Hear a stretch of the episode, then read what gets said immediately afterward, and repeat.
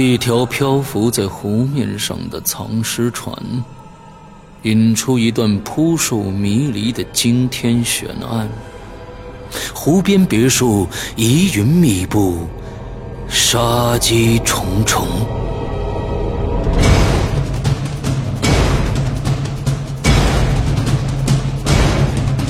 鬼影人间携手中国著名推理小说家蓝马，打造鬼影人间首部中篇推理悬疑音乐剧《湖边别墅的鬼影》。二零一三年三月十五日抽丝剥茧，全球首发。鬼影丛生，魅火舞动，精彩内容尽在鬼影人间苹果 APP。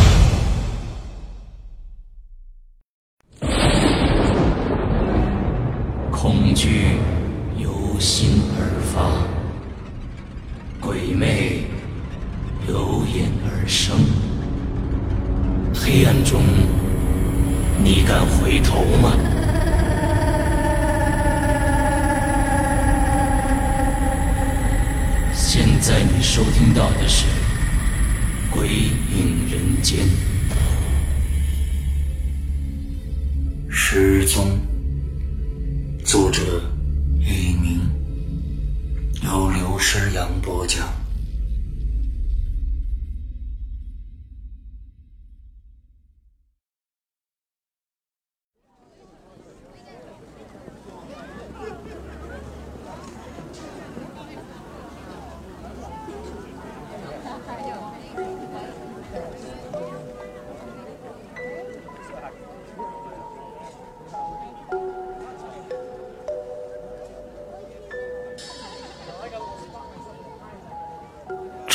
西的淘宝胡同，不知从哪个年代开始，就自自然然的形成了这个城市的一条古董街。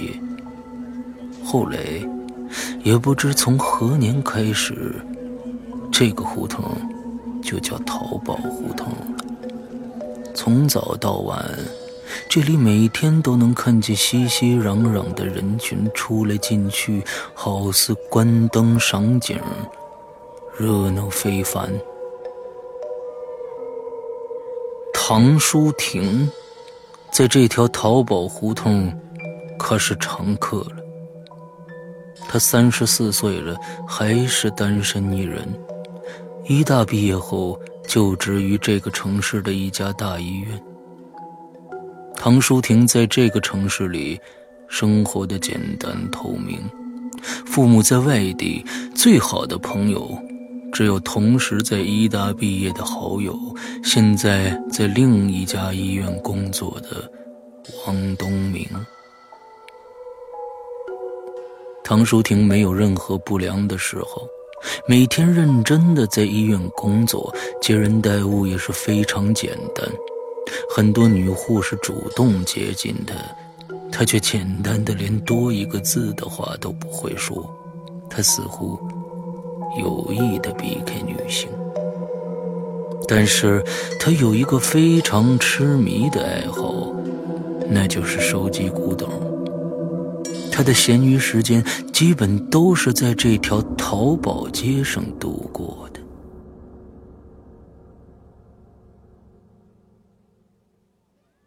这个星期日的下午，唐淑婷和往日一样又来到淘宝胡同闲逛了。逛了半天，没有看上眼的东西，于是扫兴的走进了街尾的最后一家古董店。他想着，如果没有什么好东西，那就回家了。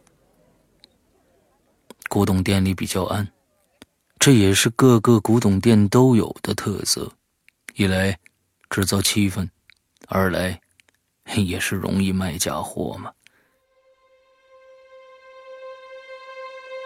唐淑婷正看得索然无味，却好像觉得背后有道目光在盯着她。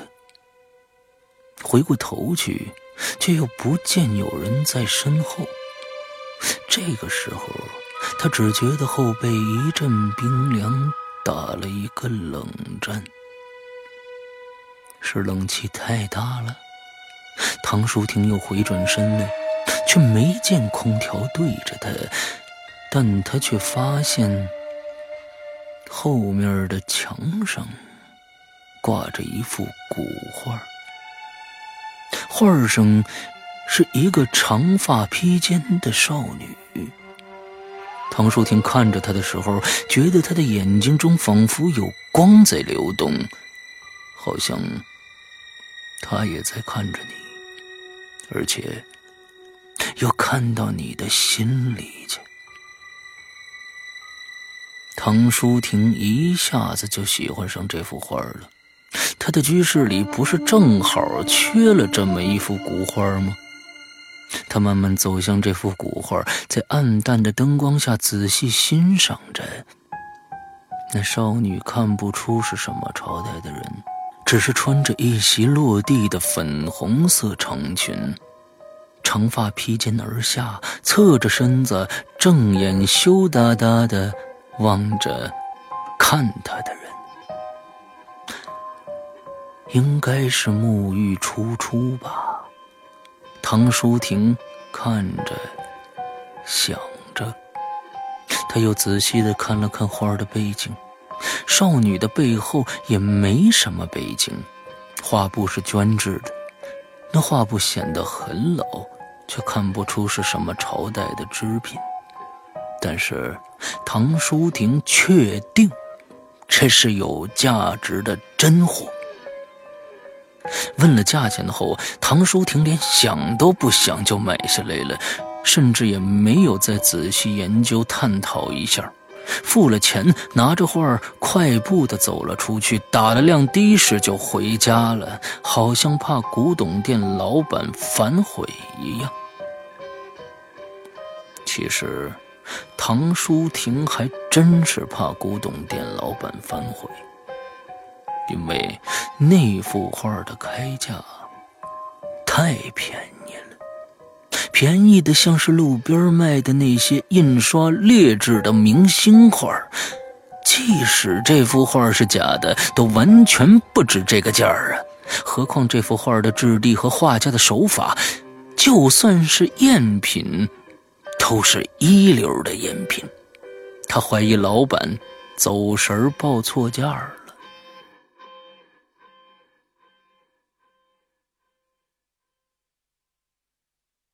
回到家，唐淑婷把画挂在卧室睡床的对面墙上。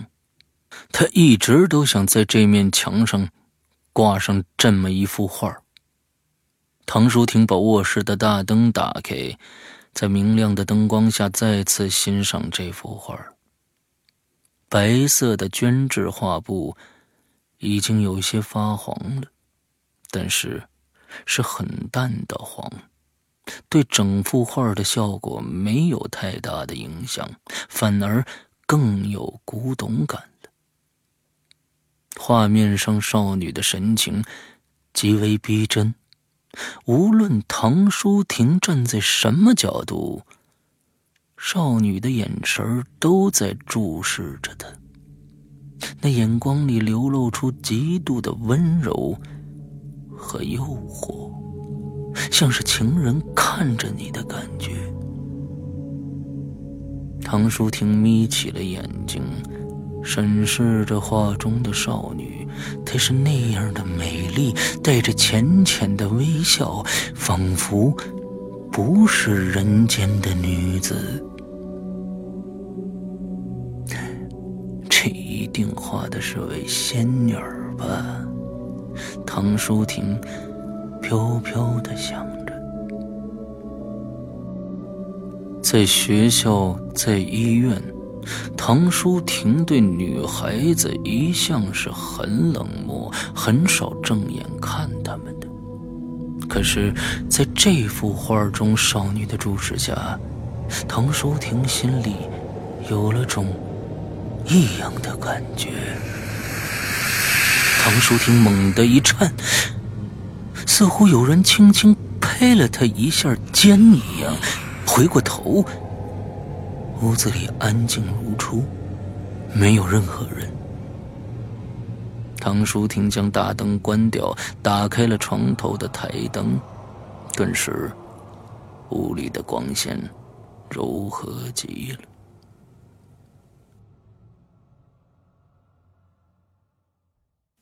唐淑婷躺在了床上，她的目光正对着墙上那幅画里的少女。突然。他感觉少女的表情似乎与刚才不大一样了，是哪儿不一样了呢？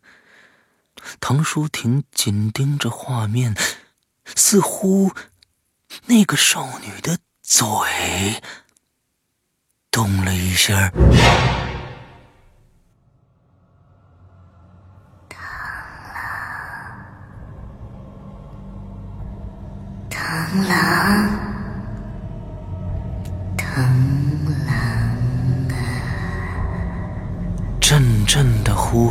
声由远而近，黑夜里阴风阵阵，那一声声令人颤抖的呼叫充斥着整个房间。他来了，螳螂。奴家来迟了。你，你，你是谁？唐淑婷吓得魂不附体似的呻吟着。我是你的翠儿啊，螳螂，我让你等了太久了。不要怨翠儿啊，路实在是太远了。一双雪白的、冰冰的玉手搂住了唐淑婷的脖子。翠儿就像是刚刚沐浴而出，她的体香淡淡的，是那样的迷人。真不知是怎样酿出来的味道，只需闻到这个味道，唐淑婷已经是禁不住诱惑了。她真的是。拜倒在了少女的粉红裙下。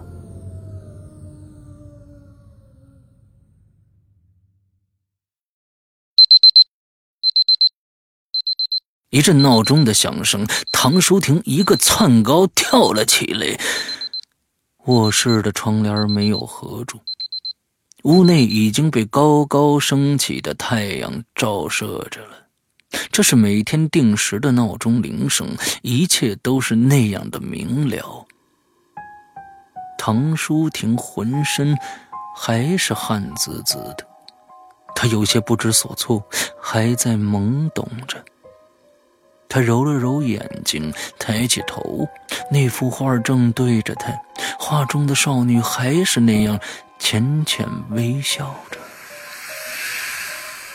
唐淑婷恍惚觉得做了一个梦，她令自己安静下来，想仔细的想着那个梦。可是梦淡淡的，记得不太清楚了，只觉得与这幅画有关。唐书婷魂不守舍的去上班了。他只觉得有些怪怪的，好像路过他身边的女护士都是用异样的眼光在看他，而且每个人都是浅浅的微笑着。唐淑婷忽然想起了一个声音：“螳螂，我是翠儿啊。”唐淑婷这声恐惧的叫声，把刚刚上班的人着实吓了一跳。主任忙问：“哎，唐医生，怎么了？你没事吧？”“哦，哎，没没没没没没事没事哦，对了，唐医生，我们科刚刚分来一个医大的毕业生，你先带带他吧。哦，对了，他叫宋文翠。哦，好好好的好的，主任，宋文翠。”翠，唐淑婷下意识一哆嗦，敲门声让唐淑婷回过神来。啊，请进。门开了，进来一位穿着医生标准服装的女性。唐医生，您好，我是宋文翠。落落大方的姿态，徐徐动听的声音。唐书婷抬头的瞬间，她懵了。哦哦哦，宋医生，请坐，请坐。唐书婷发现进来的人怎么那么熟悉，似乎在哪儿见过。对了，是梦中的那个画中人。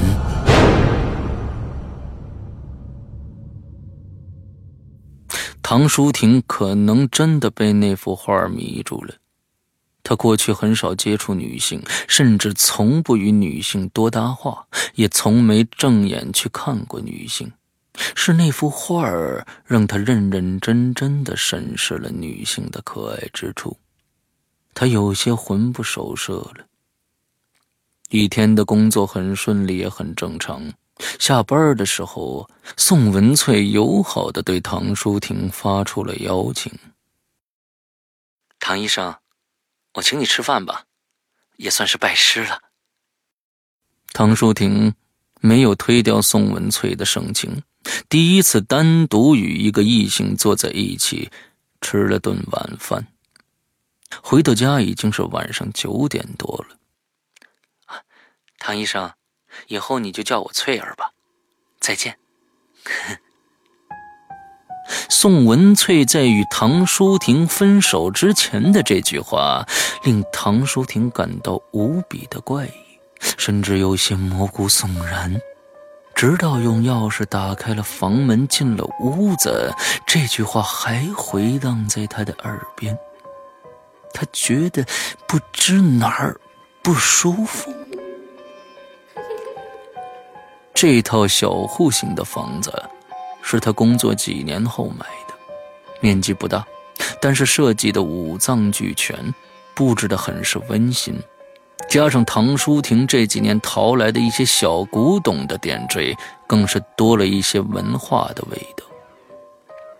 躺在床上的唐淑婷又盯住了那幅画，那浅浅的微笑是那样令他欣慰。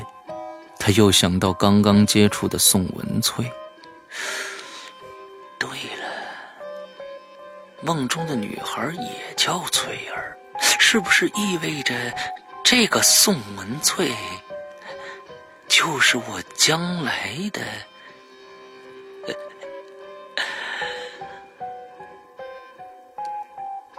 这个时候，那画上的少女。仿佛露出了诡异而神秘的笑容，只是一闪，又变回了那浅浅的微笑。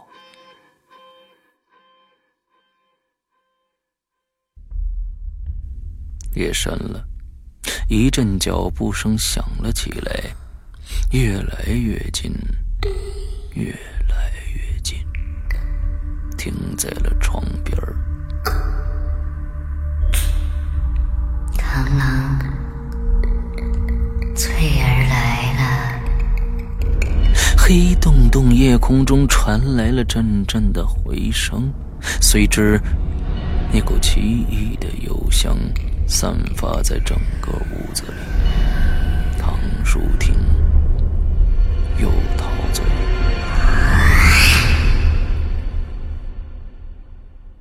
此后一连好多天。唐淑婷都在这个现实和梦中徘徊着。白天，宋文翠就坐在他对面，好学勤奋，同时也温柔体贴。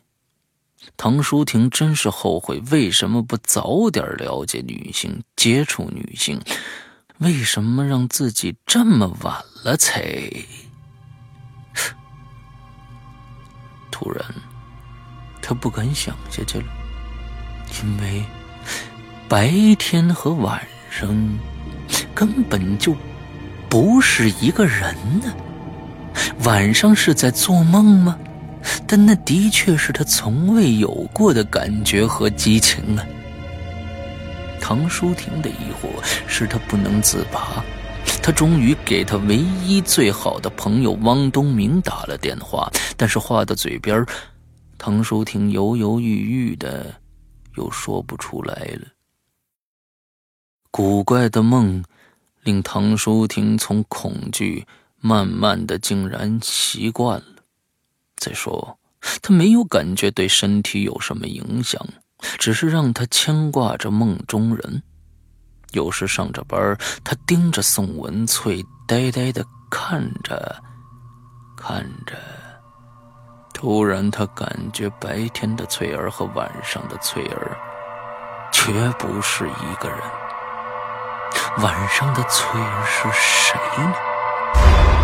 他更喜欢晚上的翠儿。夜又深了，唐淑婷在等着翠儿的到来。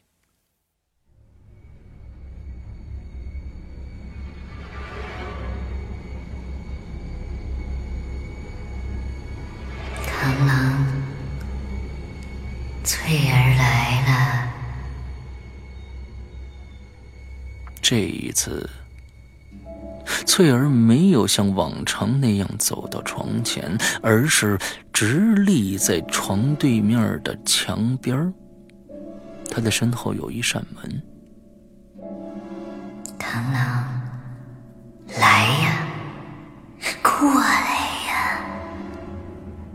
翠儿身后的那道门里闪着金色的光芒，这扇门就在那幅画的后。唐淑婷向着翠儿慢慢走过去，楼上传来了一声巨响，把唐淑婷从梦中震醒过来。眼前发出的金光消失了，四周一片漆黑，而自己仍然躺在床上。黑暗中，仿佛仍看见画上的少女，浅浅的微笑着。唐淑婷听了一下，原来又是楼上那对夫妻在吵架，偏偏在这个时候打扰了他的美梦，不然他就和那个少女进门了呀。说不定那金黄色的门里有着更旖旎的风景，更诱人的激情呢。唐淑婷捂住自己的耳朵，心里念叨着。快快睡着，快点睡呀！他希望那梦境再次出现。这时，唐淑婷慢慢的进入了温柔的梦乡。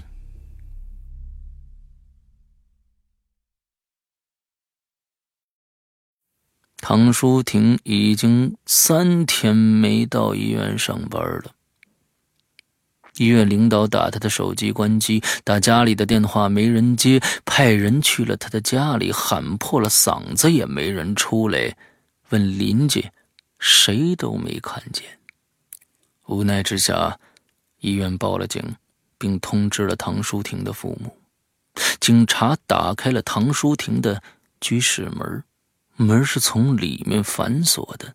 而且，唐淑婷的钱包、家和办公室的钥匙、手机等全放在卧室的床头柜上。床上被子是有人睡过的，没有整理。门窗及阳台的防盗网完好无损，没有被撬过的痕迹。整个屋子都没有被撬过的痕迹。也就是说，唐淑婷是在家里。消失了。医院的同事和邻居完全提不出任何的线索，唯一的一点线索就是宋文翠的感觉，但他又说不出那是一种怎样的感受，似乎那也是很正常的表现呢。唐淑婷唯一的好友王东明，只是向警察提供唐淑婷。曾有一次给他打电话，好像有心事，但是吞吞吐吐的，到了最后也没说出个所以然来。王东明了解唐淑婷就是这样一个人，惜字如金，也没产生过什么怀疑。唐淑婷的父母从外地赶来，他们更是一无所知。也有人留意过唐淑婷收藏的古董，但也没发现什么。那幅画儿依然挂在那面墙上，画中的少女依然是浅浅的微笑着。唐淑婷的失踪成了悬案。警方没有任何说法。唐淑婷的父母在极度的悲伤之下，要返回自己居住的城市。临走时，将唐淑婷的居室钥匙留给了王东明，请他照看一下。万一哪天唐淑婷回来的话，王东明常常去唐淑婷的房子看看，因为是朋友。这是义不容辞的事儿。一转眼，半年过去了，唐淑婷的失踪没有一丝消息和进展。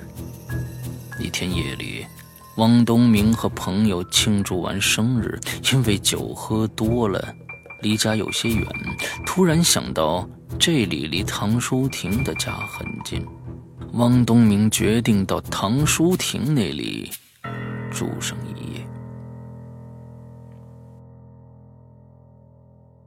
躺在唐淑婷的床上，一抬眼，正好看见那幅画。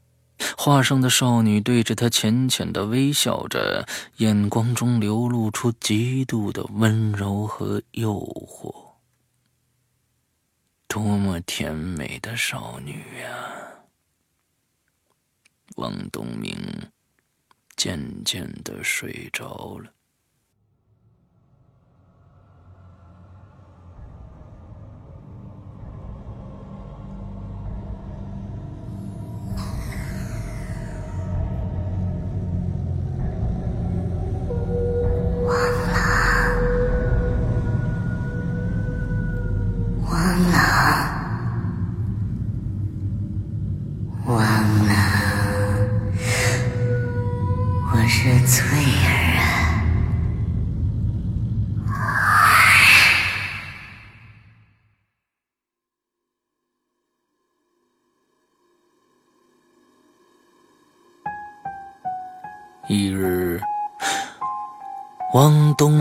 狠狠地掀开了被子，坐了起来。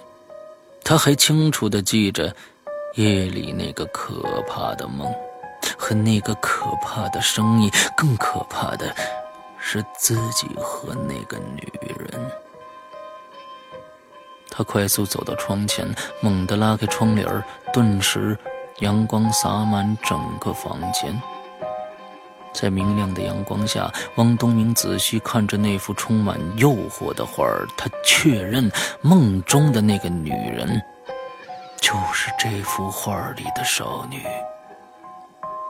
但是太不可思议了，不是太诡异了呀！汪东明注视着墙上的画儿，忽然。他好像发现了什么，在那诡异女子身后的背景上，仿佛有些什么东西，淡淡的，不明显，但绝不是普通的污迹，好像是比画布颜色稍微沉一点的颜料画成的白描。王东明忙找出放大镜，走到近处仔细看着画面的背景，却不由得呆住了。画上的背景是一群人呢，而且是一群男人，一群不同时代的男人。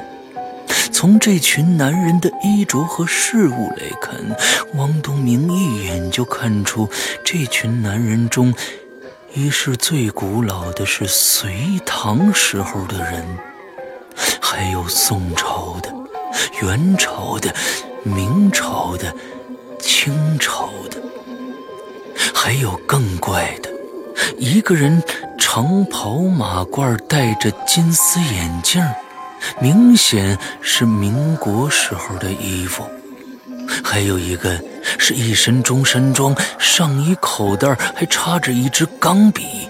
这种服饰也是显而易见的，是民国时代到解放初期进步人士的穿着。第三个人更怪，穿着军装，戴着军帽。腰扎皮带，只是没有帽徽和领章，一看便知这人应该是二十世纪六七十年代的人呢。这太诡异了。就在汪东明分辨这些不同朝代的男人的时候，忽然。一阵冷汗从汪东明的身上冒了出来，他的毛发都竖起来了，背上一阵阵发冷。他想动一动，却发现浑身都僵住了，一动也动不了。他想喊一声，也喊不出来。那种感觉就像在梦中掩住了一样。画中少女的嘴带着诡异和邪恶的笑，但是汪东明根本看不到这些了。他的眼睛只是定定的盯在一个地方，在那少女背景上的一群男人中，有一张脸，一张他熟悉的。不能再熟悉的面孔，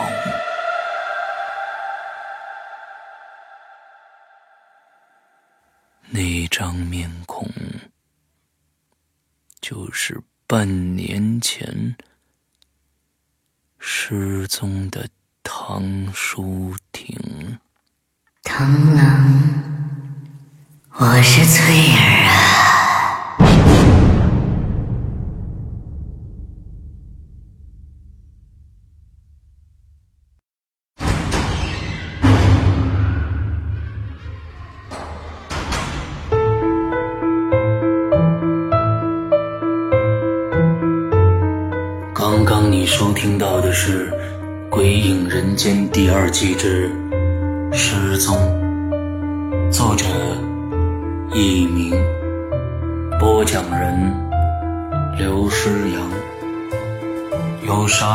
站制作。